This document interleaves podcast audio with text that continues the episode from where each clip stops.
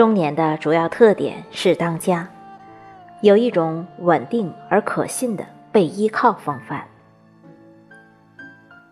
见过大量智商并不低的朋友，他们的言论往往失之于偏激，他们的情绪常常受控于一些经不起深究的谣传，他们的主张大多只能图个耳目痛快，而无法付之于实施。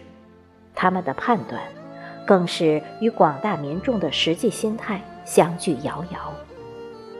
对于他们。常常让人产生一种怜惜之情。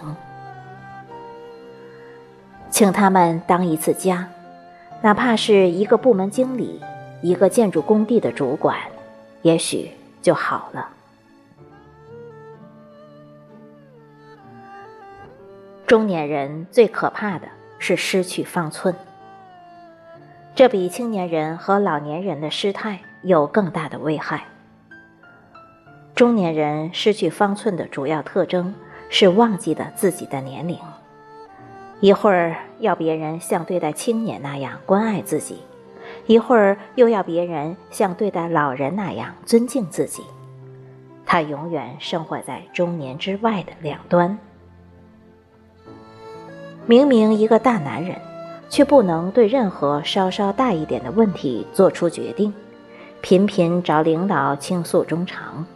出了什么事情，又逃得远远的，不敢负一点责任。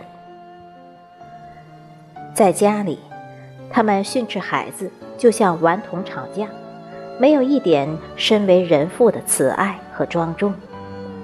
对妻子，他们也会轻易地倾泻出自己的精神垃圾来酿造痛苦，全然忘却。自己是这座好不容易建造起来的情感楼宇的顶梁柱，甚至对年迈的父母，他们也会赌气怄气，极不公平地伤害着生命传代系统中已经走向衰弱的身影。这也算中年人吗？真让大家惭愧。我一直认为，某个时期，某个社会。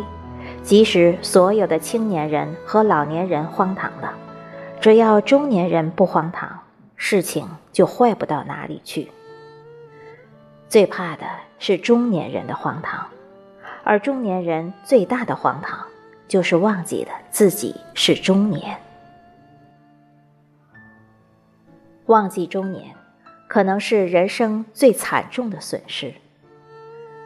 在中年。青涩的生命之果变得如此丰满，喧闹的人生搏斗沉淀成雍容华贵，沉重的社会责任已经溶解为日常的生活情态，常常游离矛盾的身心灵肉，只有此刻才全然和谐地把握在自己的手中。中年总是很忙。因此，中年也总是过得飞快，来不及自我欣赏，就到了老年。匆忙中的美由生命自身灌溉，因此，即便在无意间，也总是体现得最为真实和完满。失去了中年的美，紧绷绷的延期穿着少女健美服，或沙哑哑的。提早打着老年权威枪，实在太不值得。作弄自己倒也罢了，活生生造成了自然生态的颠倒和浪费，真不应该。